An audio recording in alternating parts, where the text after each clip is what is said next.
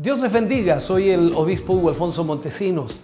La palabra de Dios para nuestras vidas está llena de esperanza y nos muestra los principales pilares de la fe en nuestro Señor Jesucristo.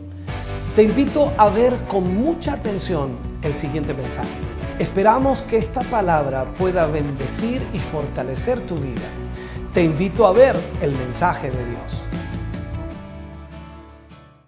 Así que vamos al, tema número 31 en el día de hoy. Y esto está en el libro de Apocalipsis capítulo 13.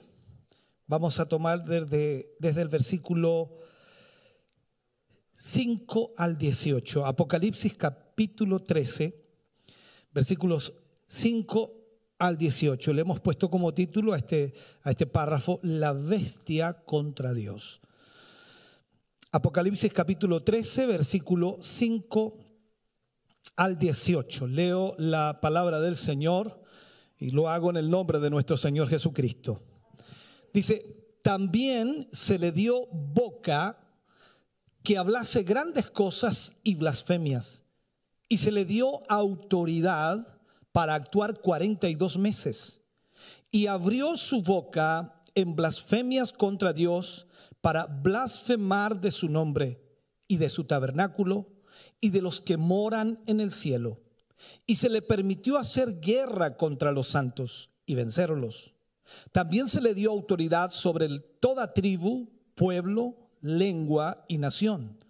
Y la adoraron los moradores de la tierra, cuyos nombres no estaban escritos en el libro de la vida del Cordero, que fue inmolado desde el principio del mundo.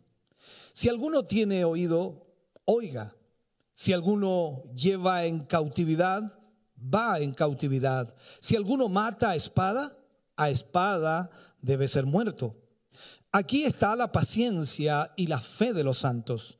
Después vi otra bestia que subía de la tierra y tenía dos cuernos semejantes a los de un cordero, pero hablaba como dragón y ejerce toda la autoridad de la primera bestia en presencia de ella y hace que la tierra y los moradores de ella adoren a la primera bestia cuya herida mortal fue sanada. También hace grandes señales de tal manera que aún hace descender fuego del cielo a la tierra delante de los hombres y engaña a los moradores de la tierra con las señales que se le ha permitido hacer en presencia de la bestia mandando a los moradores de la tierra que le hagan imagen a la bestia que tiene la herida de espada. Y vivió y se le permitió infundir aliento a la imagen de la bestia para que la imagen hablase e hiciese matar a todo el que no la adorase.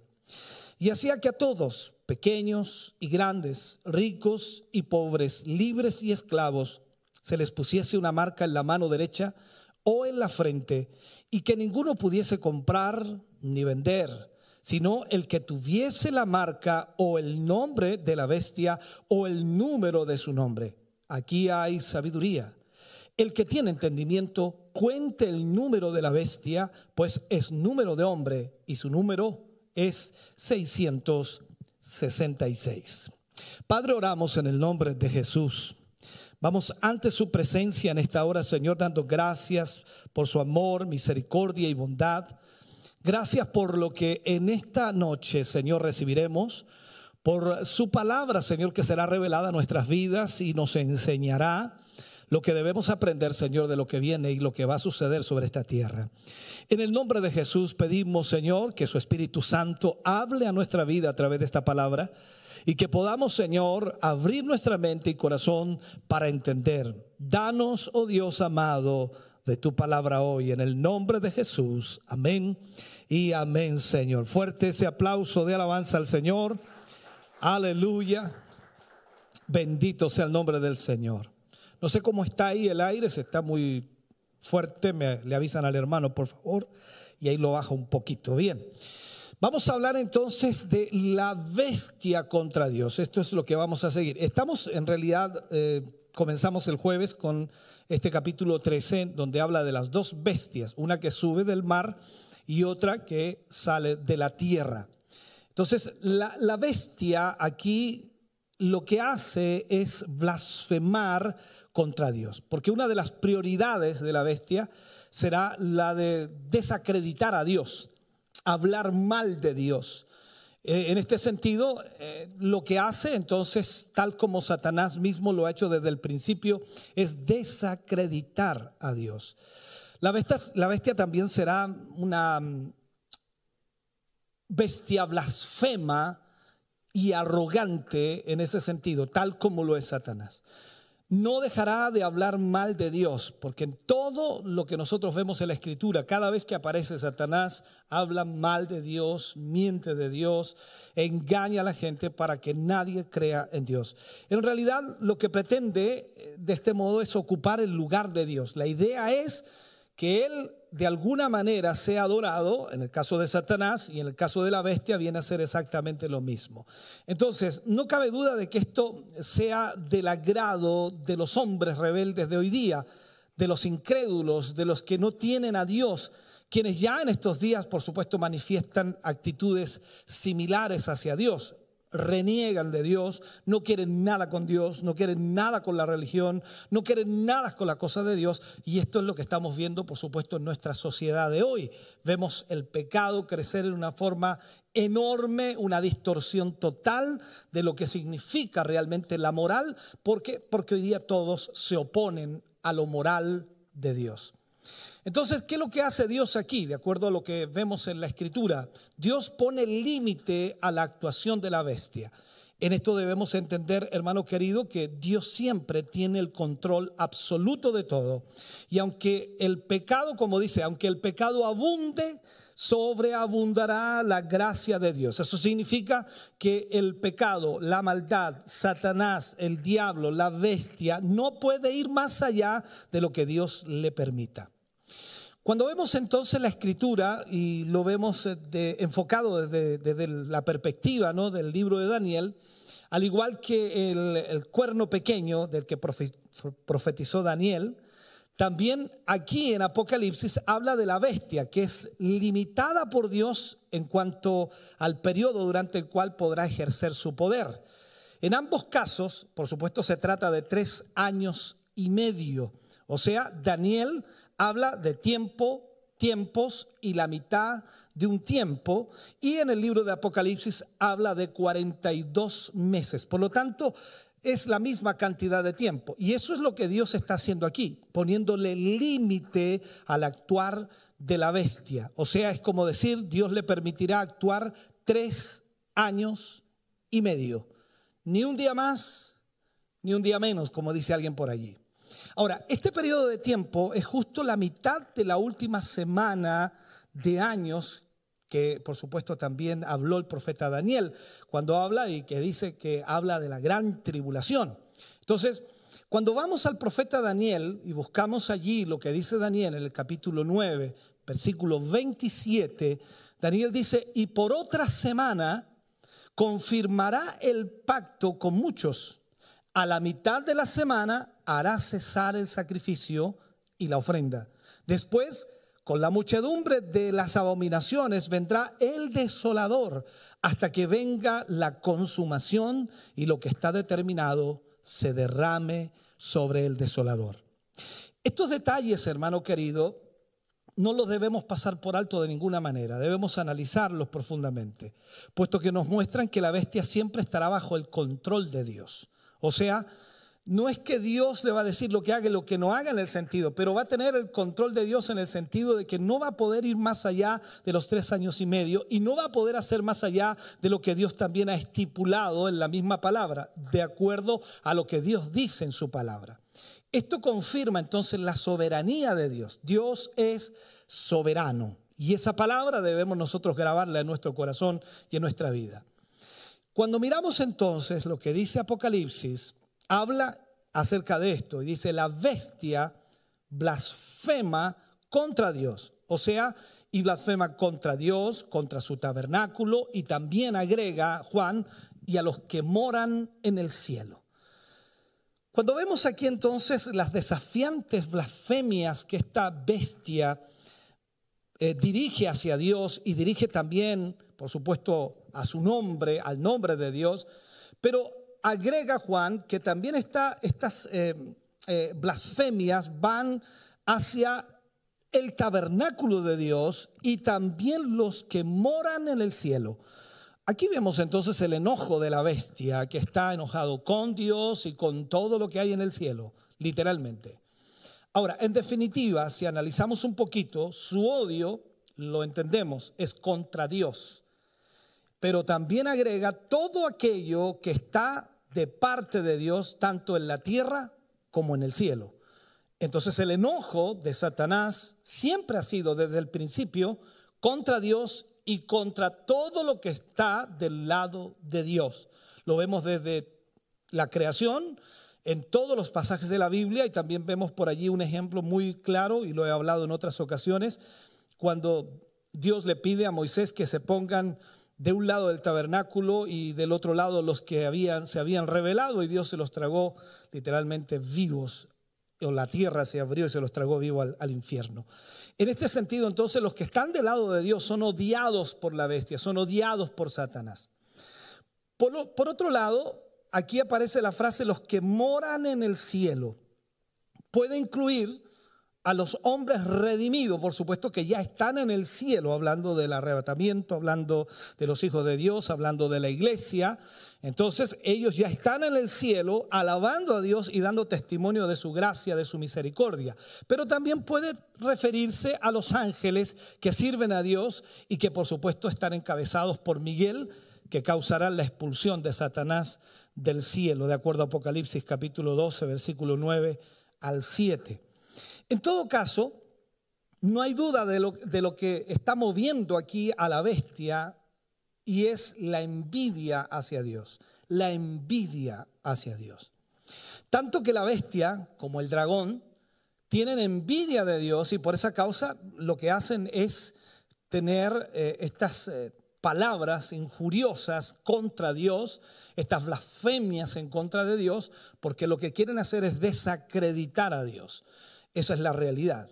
En el fondo, lo que Satanás y la bestia quieren hacer entonces es presentar una abominación acerca de Dios o presentar un mal testimonio acerca de Dios y lo que quieren hacer es ellos sentarse en el templo de Dios ocupando el lugar de Dios.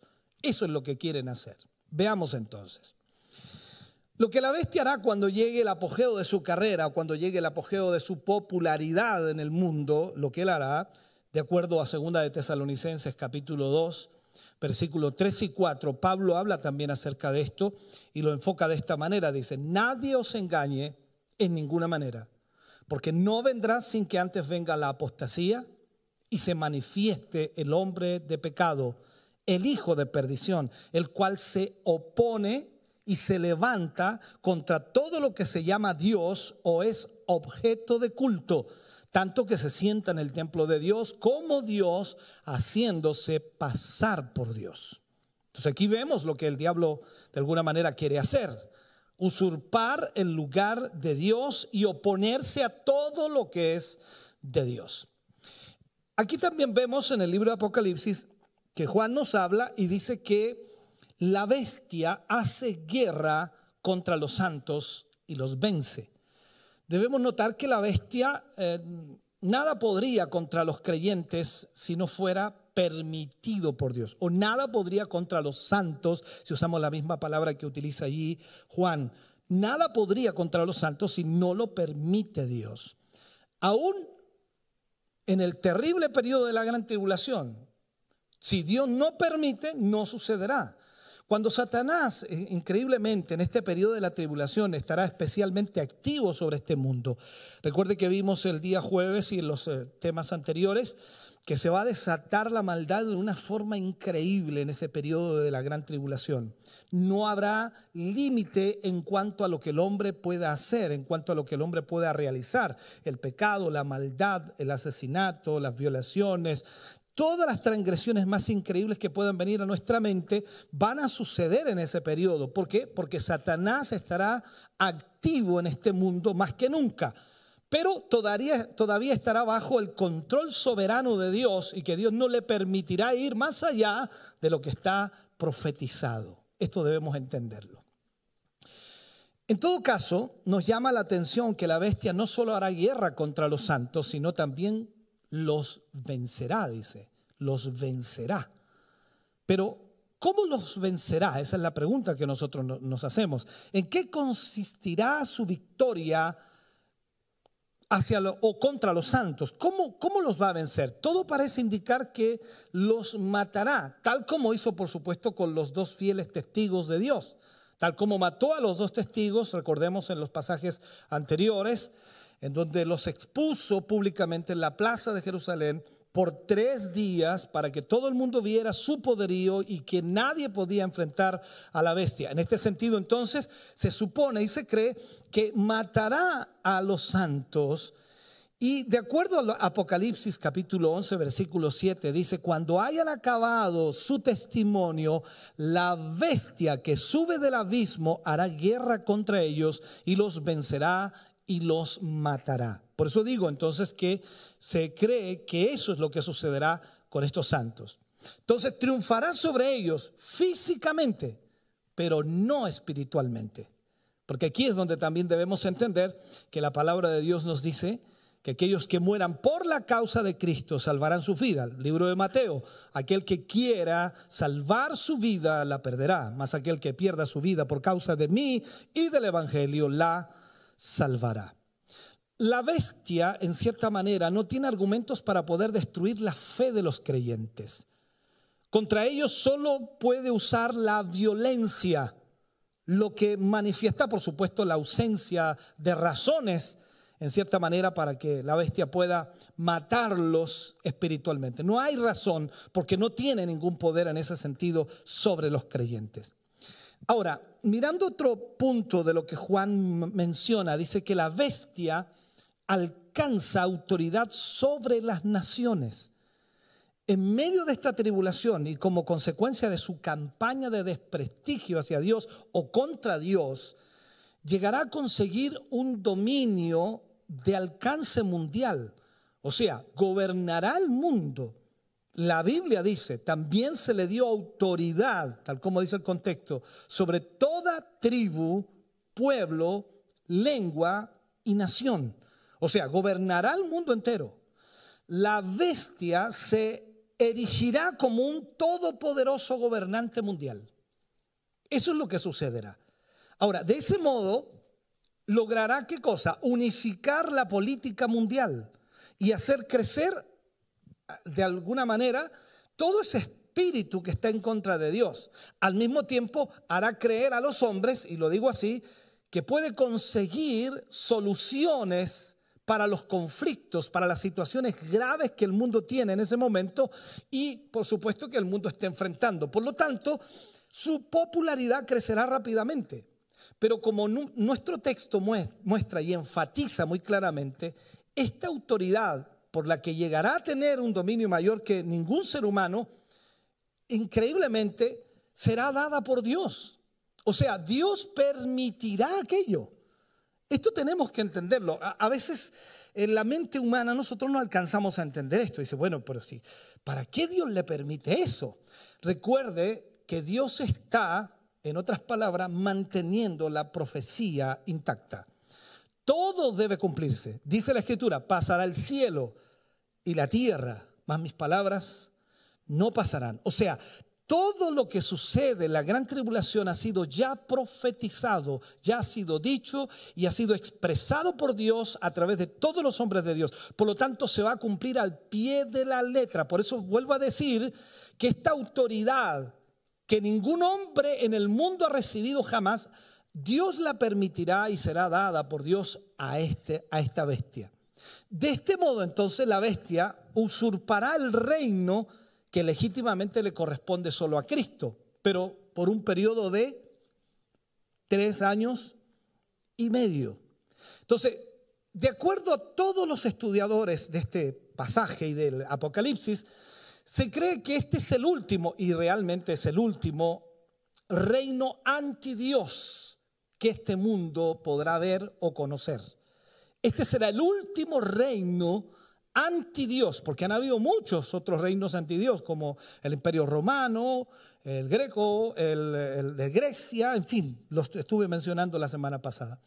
El punto es entonces aquí, será el último reino ante Dios, anti Dios, que por supuesto habrá y el mundo conocerá.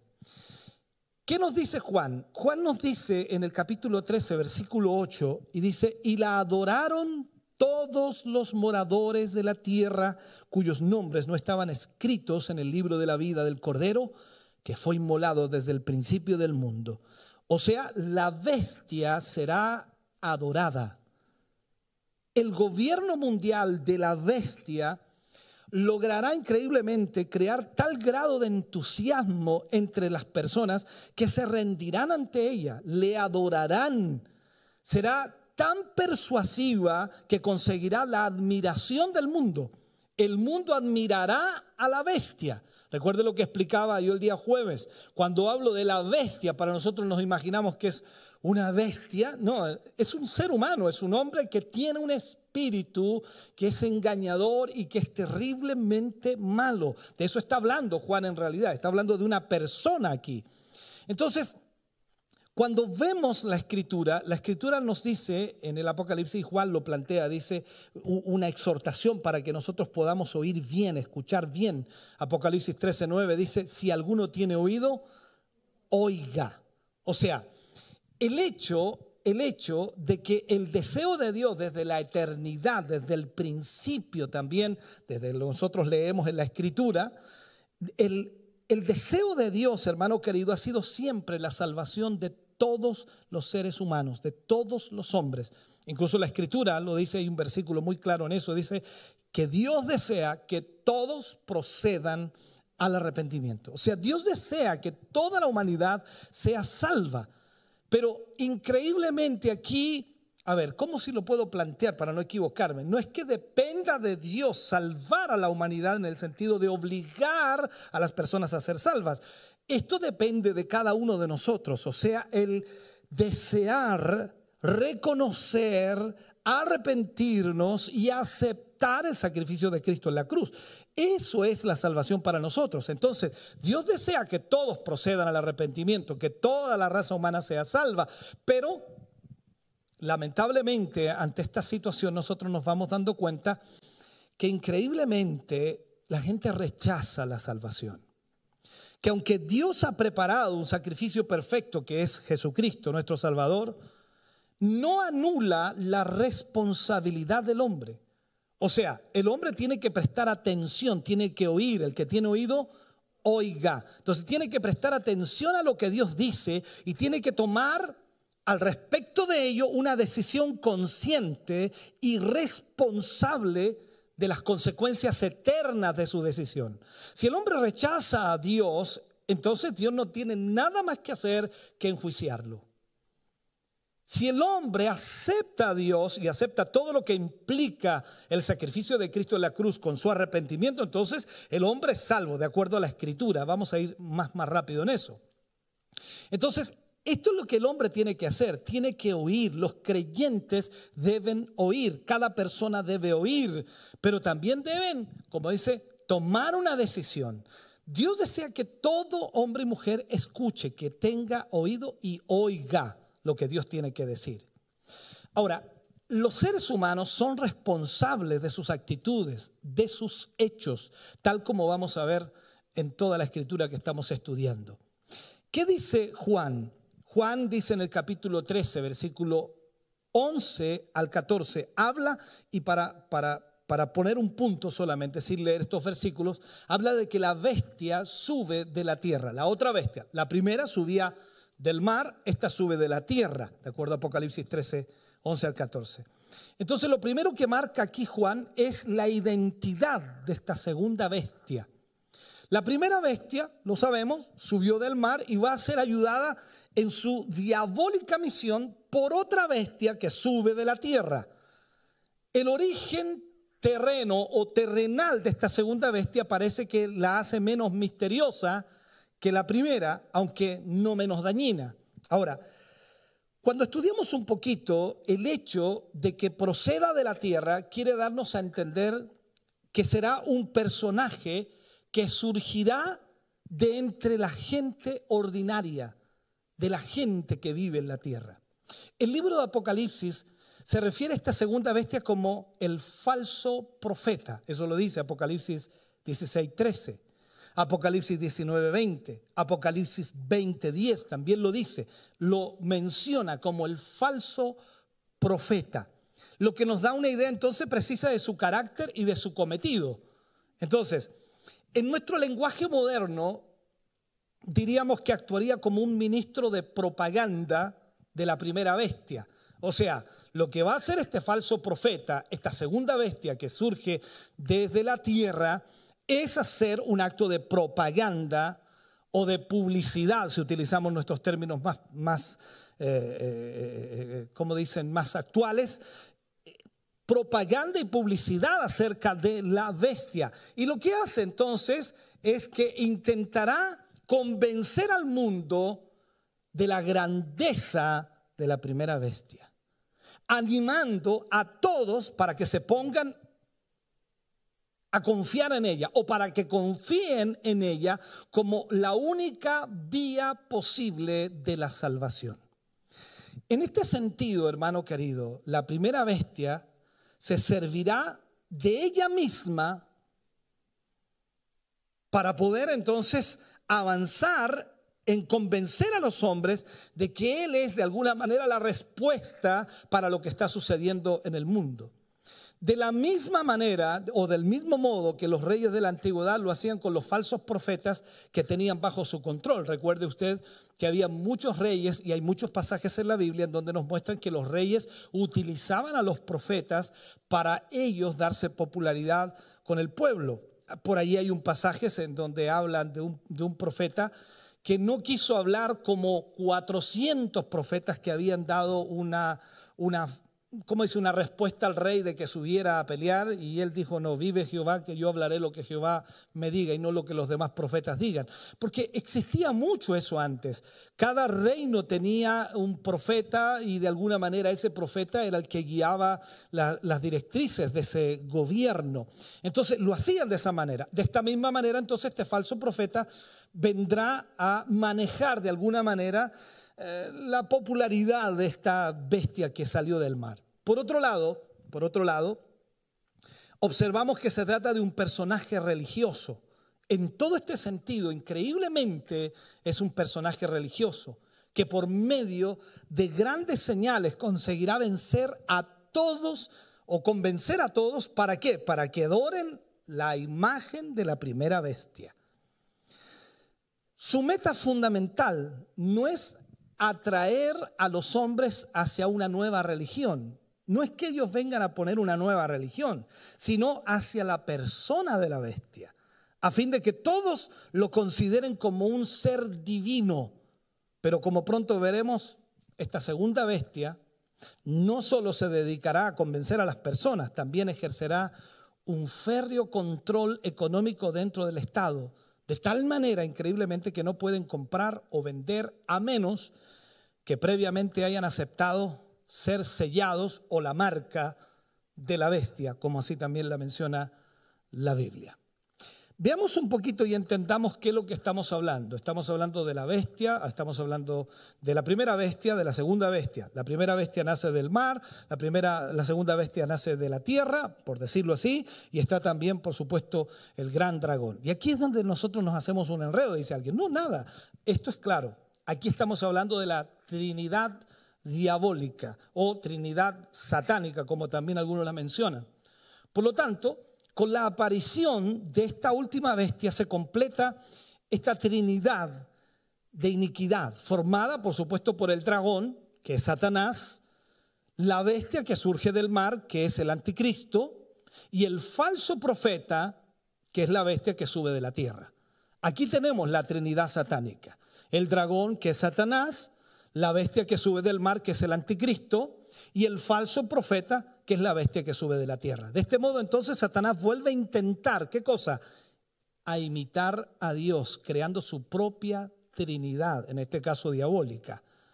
El dragón, queriendo, queriendo, queriéndose hacer pasar por el Padre, por Dios, la bestia del mar ocupando el lugar de Cristo y la bestia de la tierra imitando la labor del Espíritu Santo. Eso es lo que Satanás hace siempre, tratando de imitar a Dios. Es en toda la historia de la Biblia aparece esto, que siempre Satanás ha tratado de imitar a Dios. Mirando entonces, Juan nos muestra de alguna manera, en Apocalipsis capítulo 13, versículo 11, dice, tenía dos cuernos semejantes a los de un cordero, pero hablaba como dragón. O sea, aquí vemos la hipocresía del falso profeta. Y esto tenemos que entenderlo. Juan observa este detalle, observa esta situación. Dice que tenía cuernos semejantes a los de un cordero, pero hablaba como dragón. Seguramente esto quiere decir que intentará imitar al cordero de Dios, pero en la dureza y maldad de sus palabras se, va a percibir con claridad su origen diabólico. Porque ellos no vienen a hacer bien al mundo, ellos vienen a destruir, eso es lo que vienen a hacer. Recuerde las palabras de, Cristo a través del apóstol Juan, cuando él dice, Satanás ha venido a robar, matar y destruir. Encuentra algo bueno en esas tres. No encuentra nada bueno ahí. Y luego dice el Señor, pero yo he venido para que tengan vida y para que la tengan en abundancia. Entonces, al parecer, al parecer, trata esta bestia, este falso profeta, eh, trata de presentarse muy inofensivo, pero no va a poder ocultar su propia naturaleza, o sea, no va a poder ocultar al servicio de quien está. Todas sus palabras, aunque sutiles, suaves, engañadoras, se basarán, por supuesto, en los dictados del dragón y de la bestia, porque a ellos sirve. Y eso debemos entenderlo. Entonces, esta hipocresía, esta falsedad, es típica en los falsos profetas del pasado, muy típica. El Señor Jesucristo nos advirtió sobre esto y nos habla ya en el libro de Mateo capítulo 7, versículo 15. El Señor Jesús habla de este punto y dice, guardaos de los falsos profetas que vienen a vosotros con vestidos de ovejas, pero por dentro son lobos rapaces. Entonces, el apóstol Pablo dijo que era una característica de los siervos de Satanás, una característica de los servidores de Satanás.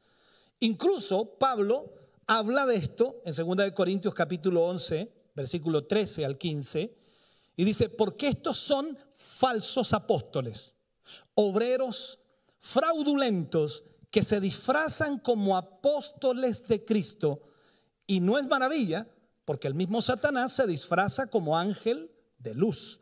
Así que no es extraño si también sus ministros se disfrazan como ministros de justicia, cuyo fin será conforme a sus obras. Entonces, para ir enfocándonos más ya en este sentido, ¿cuál es la misión del falso profeta? ¿Y cuáles serán los medios que él utilizará o, o cumplirá para poder eh, de alguna manera realizar lo que es su misión. E, el falso profeta no tratará de hacer creer a los hombres que no hay Dios. Eso no lo hará. Tratará de hacer creer a los hombres que el Dios es el anticristo. Eso debemos entenderlo. Entonces, el falso profeta no va a tratar de decirle a los hombres que no existe Dios, porque recuerden que va a ser un personaje religioso, sino que empleará todos los recursos para convencer a los hombres de que la autoridad final en este mundo es la bestia, o sea, el anticristo, a fin de que todos la adoren. De acuerdo a Apocalipsis capítulo 13, versículo 12, dice, y hace que la tierra y los moradores de ella adoren a la primera bestia cuya herida fue o herida mortal fue sanada. Eso es lo que viene a hacer este falso profeta. Uno de los argumentos principales usados por el falso profeta será recordar a todos que la herida mortal de la bestia había sido sanada de forma milagrosa. De esta manera entonces va a intentar que del mismo modo que los creyentes adoramos a Cristo por su muerte y resurrección, así entonces en la gran tribulación adoren a la bestia por la sanidad de su herida. Está imitando Entonces, en todo esto imitará la labor del Espíritu Santo, quien glorifica, por supuesto, a Cristo, no se glorifica a sí mismo. En ninguna parte de la escritura usted ve al Espíritu Santo glorificándose a sí mismo, siempre está glorificando a Jesús. Él los guiará, Jesús dijo, Él los guiará toda verdad y a toda justicia. ¿Quién es la verdad? Jesús. Él hablará de mí, no hablará de Él, hablará de mí. O sea, Él los hará saber todas las cosas. Ese es el punto. Pero vemos entonces que está imitando lo que el Espíritu Santo hace con cada creyente. Y en este sentido, entonces, vemos que lo que trata de hacer el falso profeta es que todos los hombres miren a la bestia como el Salvador. En su lugar, entonces, el falso profeta usará toda capacidad persuasiva para que el mundo glorifique a la bestia. Como vemos entonces, Satanás intenta plagiar lo que Dios ha hecho por medio de nuestro Señor Jesucristo y lo que sigue haciendo por medio del Espíritu Santo hoy. Lo más triste del asunto, hermano querido, es que la humanidad, esta humanidad de los últimos tiempos, preferirá adorar a la bestia en lugar de acudir al verdadero Mesías, al Salvador. Como parte de este programa, este programa propagandístico, le vamos a llamar, que lo que hace, de acuerdo a lo que Juan dice también hace grandes señales de tal manera que aún hace descender fuego del cielo a la tierra delante de los hombres. O sea, este falso profeta va a hacer señales increíbles de tal manera incluso que hace descender fuego a la tierra, tal como lo hizo Elías. Entonces, esto nos recuerda que no siempre, no siempre, hermano querido, cuando ocurre un milagro, no siempre cuando ocurre un milagro, eso quiere decir que Dios está en el asunto o que Dios está actuando. En esto también entendemos que increíblemente pueden ocurrir milagros. No olvidemos, en el Antiguo Testamento tenemos un ejemplo muy claro y que podemos citar otros, pero citemos ese de los hechiceros de Faraón que por medio de encantamientos diabólicos lograron por algún tiempo imitar los milagros que Moisés hacía en el nombre de Dios. Eso lo, vemos en el, libro de Éxodo capítulo 7. Entonces, tenemos que tener especial cuidado en esto, porque del mismo modo, y lo aplico, del mismo modo que los hechiceros de Faraón imitaron los milagros de Moisés, el falso profeta también hará descender fuego del cielo como hizo el profeta Elías. Ahora, cuando nosotros vamos a estudiar un poquito Primera de Reyes y vemos lo que los sacerdotes de Baal hicieron, o los profetas de Baal en este caso, lo que trataron de hacer, alguien dice, es una locura si estos nunca habían hecho eso. No, sí lo habían hecho. Ellos habían hecho descender fuego del cielo, por eso el desafío lo aceptaron, si no, no lo habrían aceptado. Lo que pasa es que en ese día el Señor cerró el cielo. Ese día el Señor no permitió que ni un, ni un fósforo cayera, como dice alguien por allí. ¿Por qué? Porque Dios es absoluto, es soberano. Entonces, por eso ellos comenzaron a gritar y desde la mañana hasta la tarde, dice, se sajaban su cuerpo porque ellos sí habían visto o sí habían hecho eso antes para mostrar a Israel que Baal era Dios. O sea, esta situación nosotros debemos entenderla. Quizás no aparece en ninguna parte allí textual en el libro de Reyes, pero por algo aceptaron el desafío. Por algo también vemos lo que sucedió con Moisés y, estos hechiceros de Faraón. O sea, la imitación y los milagros diabólicos existen. En este sentido, entonces debemos tener cuidado. Ahora, pasemos a otro punto. Los métodos violentos del falso profeta contra los que no adoren a la bestia, será increíble eso. Eh, Apocalipsis capítulo 13, versículo 15 al 17, y dice, y se le permitió infundir aliento a la imagen de la bestia Recuerde que aquí él hace una imagen de la bestia para que la imagen hablase e hiciese matar a todo el que no la adorase. Y hacía que a todos, pequeños y grandes, ricos y pobres, libres y esclavos, se les pusiese una marca en la mano derecha o en la frente y que ninguno pudiese comprar ni vender sino el que tuviese la marca o el nombre de la bestia o el número de su nombre. Otro de los milagros, y aquí debemos entenderlo, con los que el falso profeta sorprenderá a los hombres, va a consistir en infundir aliento a la imagen de la bestia para que la imagen hable. Aquí es increíble. Ahora, ya sabemos que el dar aliento de vida es uno de los atributos del Dios creador. Esto es como cuando Dios creó a Adán, de acuerdo a lo que vemos en Génesis, lo creó del barro, lo formó y luego, ¿qué le dio? Aliento de vida. Entonces este falso profeta intenta imitar haciendo un milagro que nunca antes había sido visto en el mundo desde la creación del hombre. Porque el mundo no lo ha visto eso. Lo lee en la escritura, sí, pero el mundo lo rechaza. Solo nosotros somos los que lo creemos. Bueno, pensé que lo creíamos. Bueno, nosotros lo creemos. Entonces, esta realidad. Todo el mundo rechaza la creación, rechaza que Dios creó al hombre desde el polvo de la tierra, lo hizo, lo hizo barro y lo formó y luego le dio aliento de vida. Entonces, en este sentido, el mundo no ha visto esto con sus ojos, pero eso sucederá en la gran tribulación.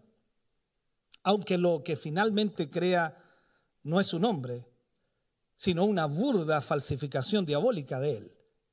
Ahora, esta imagen hablará para condenar a muerte a todo aquel que no le adore. Esto es muy similar a lo que pasó, por supuesto, en el libro de Daniel cuando hablamos de Sadrán, Mesá y Abednego.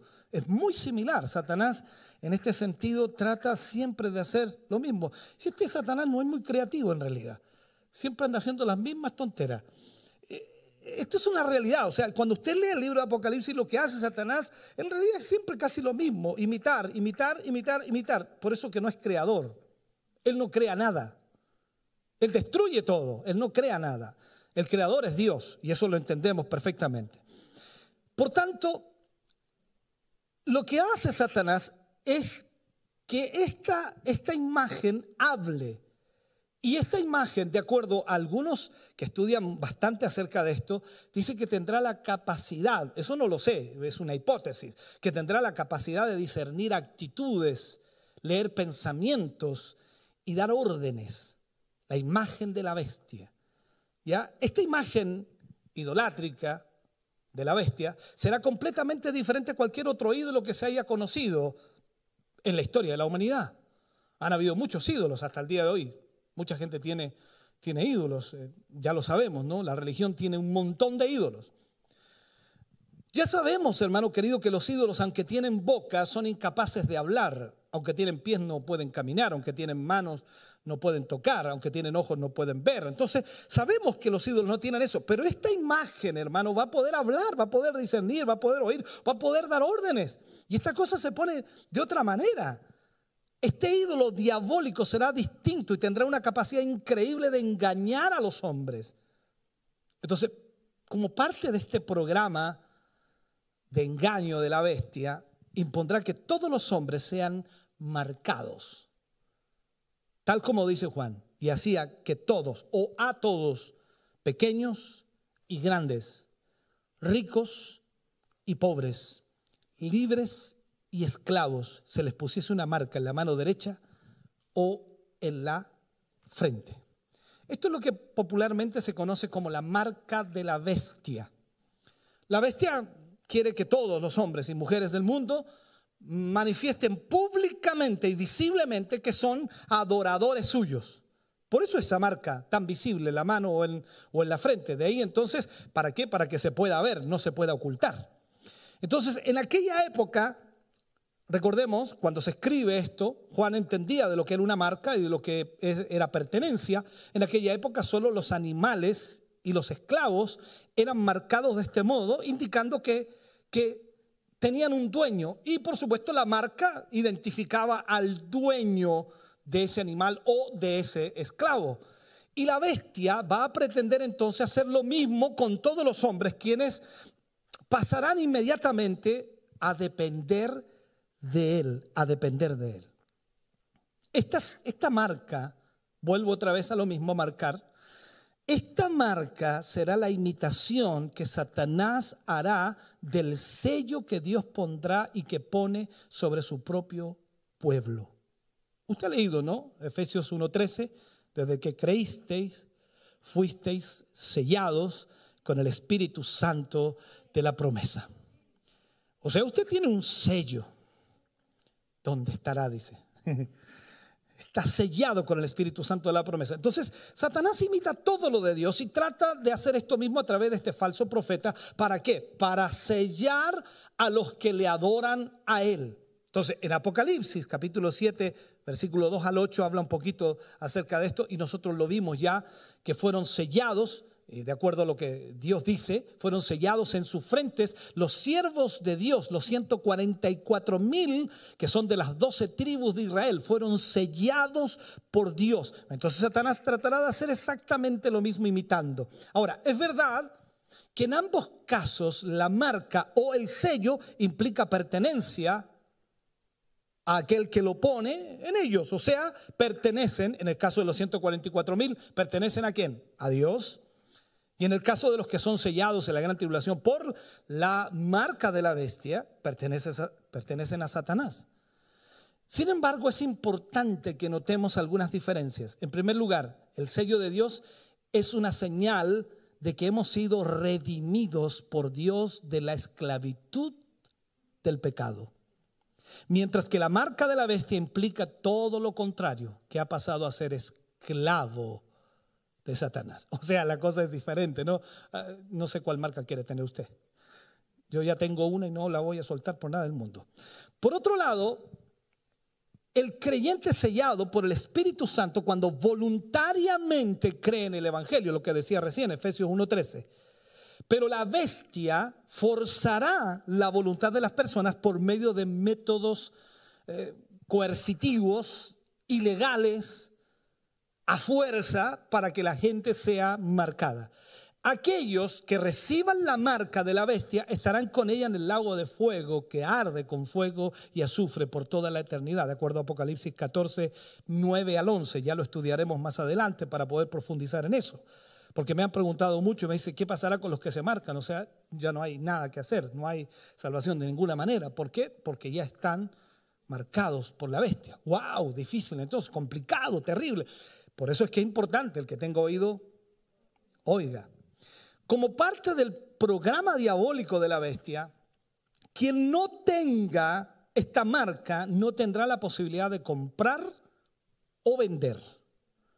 No tendrá la posibilidad de comprar o vender. Esto implica entonces que la bestia llevará a cabo una organización de todo el sistema económico mundial, unificándolo al igual que también hará eh, con la religión. O sea, habrá una sola religión, la, religión de la bestia, la del falso profeta, del anticristo, esa única religión en el mundo. Entonces, pero lo más importante aquí es que quienes no tengan la marca estarán vetados de realizar cualquier transacción, transacción comercial. Los que no tengan la marca no podrán comprar ni vender. Entonces, ¿cómo van a subsistir? ¿Cómo van a vivir? ¿De qué van a vivir? ¿De qué van a comer? Es toda una situación difícil. Por allí también vamos a ir entrando ya más en materia en ese sentido cuando se entreguen unos a otros y comiencen la persecución. O sea, vamos a, ir entrando en todos esos detalles. Pero también todos los moradores de la tierra, en este sentido, serán sometidos a un, a un rígido control dictatorial de una magnitud nunca antes conocida. Si usted cree y, voy a limpiar un poquito acá. Si usted cree que ahora estamos presionados por este asunto de la, de, la pandemia y, los cordones sanitarios y, las, eh, ¿cómo se llaman? Las cuarentenas y, los permisos para moverse, para salir. Hermano, esto no es nada. Eh, ¿Cómo, ¿Cómo, le llamaríamos algo fácil? Esto es un... Es algo tan, tan sencillo, es como comerse un, ya, no sé qué decir, ya, usted entiende a qué me refiero. O sea, esto, esto no es nada comparable a lo que será en la gran tribulación. ¿Por qué? Porque será un, control totalmente rígido y dictatorial. Por eso es que hoy día la gente está como entrando en ese, en ese asunto de obediencia social en donde todos se someten, ah, claro, hay algunos que alegan, y me imagino que usted también en algún momento ha alegado, ha pataleado, usted también dice, ah, me cabría, ya no pienso ponerme más la mascarilla, y ahí está con la mascarilla. Entonces, todo esto es parte de este, esta realidad que va ya preparándose para todo lo que viene. Entonces la gente va a estar sujetándose, sometiéndose a todo lo que se vaya dictando, a todas las normas, todas las leyes que vayan apareciendo, porque así será ese espíritu que se moverá. Entonces, pronto todo el mundo se dará cuenta que no es posible discrepar o discutir con la bestia y se encontrarán que ellos mismos habrán elegido la peor de todas las esclavitudes, porque estarán sujetos a una situación totalmente adversa. Es probable que muchos acepten con entusiasmo al principio el ser marcados, porque están convencidos de que la bestia tiene un potencial y tiene, tiene planes de bien para el mundo, para la sociedad. Entonces todos van a entrar, dicen, hay que marcarse, hay que estar de acuerdo, tenemos que ser uno. La unidad hace la fuerza. Y voy a utilizar alguna frase como esa, ¿no? Todo el mundo entrará en eso. Pero otros tal vez lo hagan porque todo el mundo lo hace sencillamente. Seguramente habrá personas que desconfíen de la bestia o incluso que se opongan a su sistema, pero no se atreverán a enfrentarse a ella. Y para no tener problema optarán por la opción más fácil. Se dejarán marcar. Por eso aquí dice la Biblia, y vamos al libro de Mateo y recordamos ese versículo que ya lo repetí, o que lo voy a repetir de nuevo. Dice, aquel que quiera salvar su vida, para no tener problemas, dificultades, situaciones, me voy a marcar, aquel que quiera salvar su vida, la perderá. Pero aquel que quiera perder su vida por causa de mí y del Evangelio, la salvará. Esto será así. ¿Por qué? Mucha gente verá el precio a pagar, que es demasiado costoso. Morir, ser muerto, porque todo el que no adore a la imagen, todo el que no sirva a, la bestia, será muerto, perseguido, no tendrá absolutamente nada. Y sabemos entonces que en la gran tribulación también habrá muchos que no se marcarán. Y ellos de alguna manera serán auténticos vencedores. Pero como vemos un poco más adelante, y lo veremos en Apocalipsis capítulo 15, versículo 2, el relato habla de que ellos se encontrarán en el cielo. ¿Por qué? Porque ellos murieron en la gran tribulación, decapitados. Esto es así, porque su oposición a la bestia les costará la vida. Este será el precio que cada creyente en la gran tribulación tendrá que pagar para vencer a la bestia. Ahora, muchos me preguntan a mí, me dice, pastor, estamos hablando de nosotros, los hijos de Dios hoy día, los creyentes. No, se supone y entendemos, y la palabra de Dios nos dice que nosotros seremos librados antes de esta gran tribulación. Aunque muchos dicen que eh, el, no, el arrebatamiento va a ser al final de la tribulación, cuando el Señor venga. Yo no sé cómo va, nos va a llevar y vamos a volver al tiro, una cuestión así media rápida. Vamos a tener las bodas del Cordero súper rápida arriba, vamos a tener el tribunal de Cristo súper rápido arriba, vamos a volver al tiro, pero sí, pum, pum, para abajo. No, es imposible. ¿Dónde dejamos todos los otros sucesos de la Biblia? Y yo no creo, y lo digo más aún, y voy a poner una hipótesis muy sencilla. Si Cristo murió en la cruz del Calvario para pagar por los pecados de toda la humanidad, para salvar tu vida y mi vida, ¿cómo voy a tener que derramar mi sangre yo en la gran tribulación para ser salvo? Si la sangre de Cristo ya fue derramada y fue el, sacrificio perfecto, yo ya soy salvo por la gracia de Jesucristo. Él me salvó, Él vino a este mundo para salvarme a, a mí y a usted de eso que viene en el futuro. Entonces, pero hay mucha gente que está tratando de ver. Y claro, usted escucha a algún predicador por allí que habla de eso y tiene una elocuencia increíble, saca una cita de aquí, otra cita de allá, pero el problema es que no tienen cómo poner los sucesos que el Apocalipsis menciona, no tienen cómo poner, ¿dónde está la iglesia? Y uno le pregunta, ¿dónde está la iglesia ahora? Ah, bueno, en el mundo, pero es que no puede ser, es ilógico.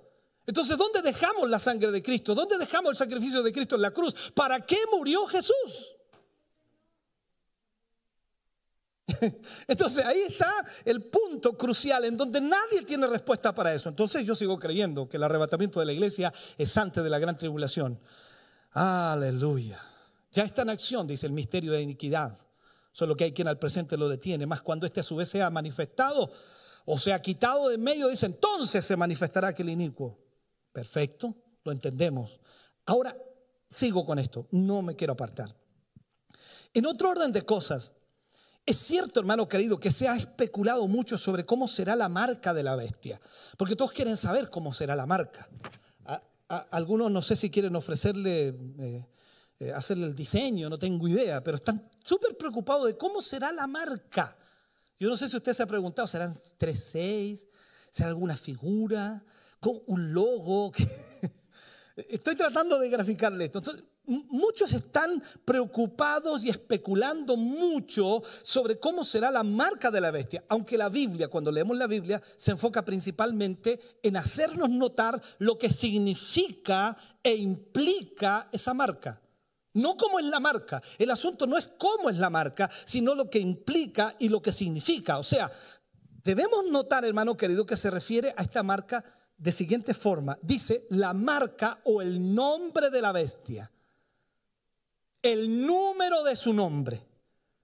Entonces, en cuanto a la posibilidad, mirando esto, de imponer un sistema de este tipo a nivel mundial, podemos estar seguros de que la tecnología actual lo permite hoy día, pero en una enormidad.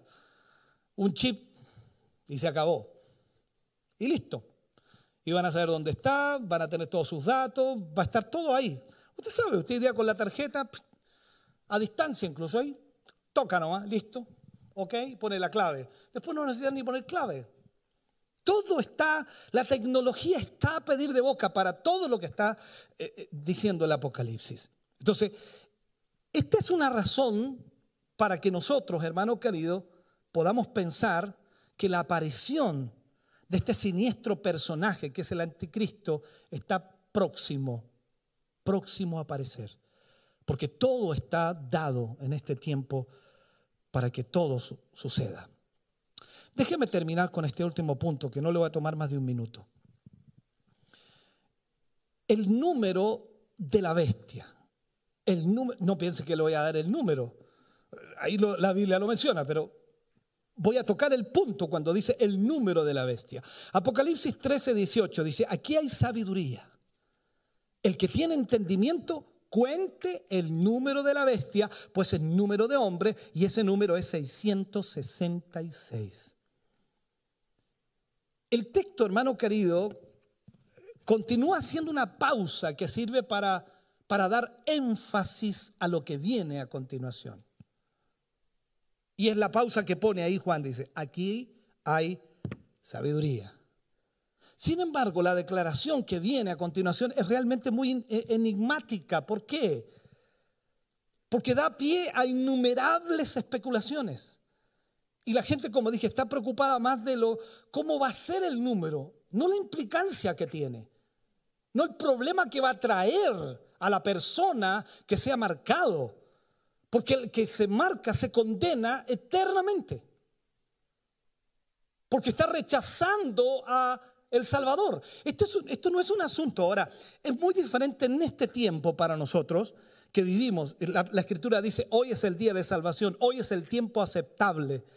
Hoy día nosotros recibimos a Cristo, reconocemos nuestro pecado, nos arrepentimos de Él y la sangre de Cristo nos lava y nos limpia de todo pecado, nos hace salvos.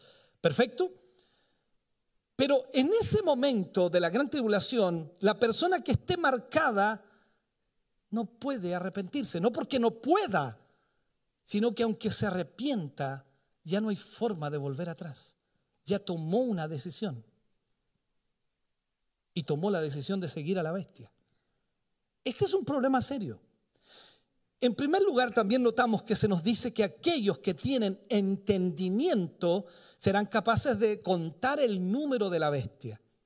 Esto puede decir, puede, puede decir que Dios dará una capacidad especial a los creyentes que vivan el tiempo de la bestia o que estén en el tiempo de la bestia para identificar a la bestia y su número. Ahora, cuando digo de creyentes, yo no me estoy imaginando a ustedes o a mí pasando la gran tribulación. Estoy hablando de gente que en algún momento pasó por la iglesia, que vino, que asistió, que se congregó, que escuchó algunos temas, que sirvió incluso al Señor, pero se descarrió y ahora está en el mundo, viviendo la vida del mundo. Perfecto.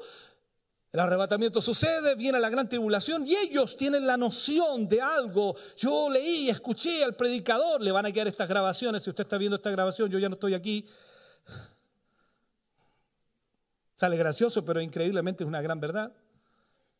Entonces, esta es la realidad. Entonces, la gente que tenga algo de noción de Dios, de la palabra de Dios, entonces va a poder identificar, va a poder conocer quién será la bestia, quién será el anticristo, quién será el falso profeta, cuál es el número de esa bestia. Entonces, en este sentido, podemos decir que esa fue la afirmación que de alguna manera Juan está dándonos y que el ser celestial también le hizo conocer a Daniel. Recordemos el libro de Daniel, capítulo 12, versículo 10, cuando dice, los impíos procederán impíamente y ninguno de los impíos entenderá, pero los entendidos comprenderán. En todo caso, en este momento, hermano querido, es muy difícil llegar a una conclusión satisfactoria pero es muy seguro, y se lo digo así, que los creyentes que se encuentren bajo la persecución de la bestia no tendrán ningún problema para identificarla. Sabrán perfectamente quién es. Por lo tanto, tal vez debamos hacer caso a la palabra de Dios. Hoy día hay muchos predicadores que son especulativos. Tienen muy buena oratoria, tienen a veces muy buena apologética también en muchos temas, pero son muy especulativos el anticristo, tal persona, el falso profeta, tal persona, ya está vivo, este es el falso profeta, este es el anticristo. ¿Cómo? ¿Cómo lo sabemos? Sabemos, la Biblia dice que todo el que rechaza, que todo el que niega a Dios, tiene el espíritu del anticristo. Han salido muchos anticristos en el mundo, pero estamos hablando del anticristo de la gran tribulación. Entonces yo no puedo identificar a alguien que es el anticristo o el falso profeta. Pueden estar con el mismo espíritu en el sentido de enfocarse en lo mismo que se enfocará el anticristo, el falso profeta, pero aún así no estamos en la gran tribulación para nosotros decir, Él es. ¿Cuándo sucederá? ¿Cuándo se podrá identificar? Cuando esté el momento preciso. Daniel capítulo 12, versículo 9 dice algo importantísimo. Estas palabras están cerradas y selladas hasta el tiempo del fin. O sea, ¿qué está diciendo allí Dios a través de Daniel? No vas a poder entenderlo, no vas a poder comprenderlos, porque estas palabras están cerradas y selladas hasta el tiempo del fin. ¿Cuándo entenderán? En el tiempo del fin. Solo entonces será posible identificar correctamente a la bestia, en este caso al anticristo y al falso profeta. Esa es la realidad de la palabra de Dios.